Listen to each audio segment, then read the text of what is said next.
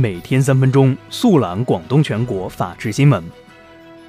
各位南方法制报的读者，大家好，欢迎收听本期法治新闻快递。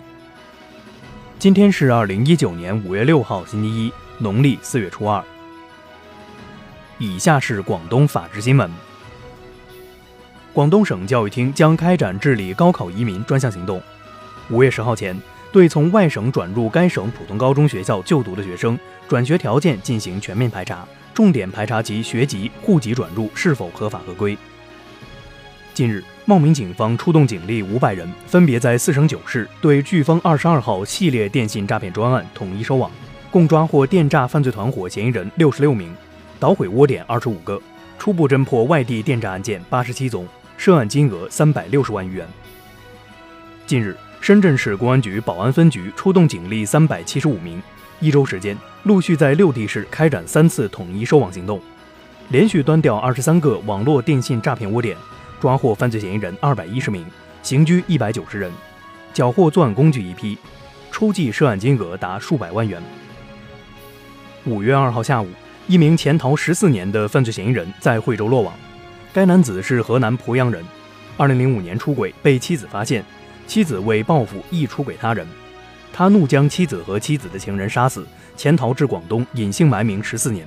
该男子已被移交立案的公安机关处理。近日，深圳市宝安区法院对一起涉及八十名被告人、十项罪名、四十一起违法犯罪事实的涉黑案件一审公开宣判，主犯王小西被判处有期徒刑二十年，并处没收个人财产两百万元，罚金一百六十万元。据悉。该案是广东省目前为止被告人数最多的涉黑案件。近日，佛山一男子廖某因碰瓷支付宝被警方行政拘留。廖某在网上花八十八元购买了诈骗教程，假称手机丢失，支付宝被盗刷，被盗一千八百九十四元，再联系客服索赔。以下是全国法制新闻。五月六号，应急管理部发布重大生产安全事故查处挂牌督办通知。国务院安委会决定对河北省衡水市“四二五”重大建筑施工事故查处实行挂牌督办。四月二十五号，河北衡水翡翠华庭在建住宅项目施工升降机发生事故，造成十一死两重伤。近日，山西省临汾中级法院对彭万军、郭德静、王红林、张元美、白元贵、刘学军六名死刑罪犯执行了枪决。这六人在二零零七年初至二零一四年十一月期间。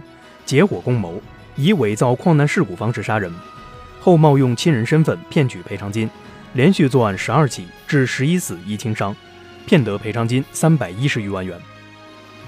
近日，江苏镇江丹阳检察院提起公诉，并附带民事公益诉讼的跨区域赌狗案一审宣判，被告人刘某等十六人分别被判处六年至一年不等有期徒刑，并处五十五万至几千元不等罚金。被判刑公益索赔五百六十余万。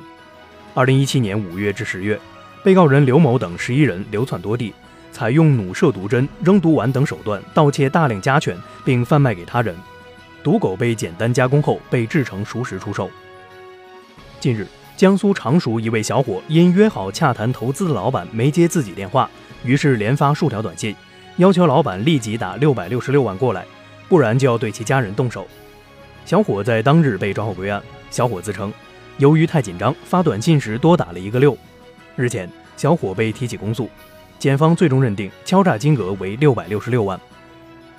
近日，杭州一女子报警称，自己的祖传手镯在某商场玻璃门上撞坏了，但商场不愿赔偿。商场提供事发监控，并表示女子当时边走边玩手机。女子则称自己当时只是在听微信语音。而商场也未在玻璃门附近贴警示语或放置防护栏。最后经协商，女子接受商场赔偿的四百元购物券。近日，一名青岛爱彼迎民宿房主被警方行政拘留。该名房主一边开民宿，一边将摄像头装在路由器内，并对着卧室。发现房间内藏着路由器的是一名从事信息安全工作的游客。他此前曾通过培训了解到如何检查偷拍设备。以上就是本期法治新闻快递的全部内容，感谢您的收听，我们下期节目再见。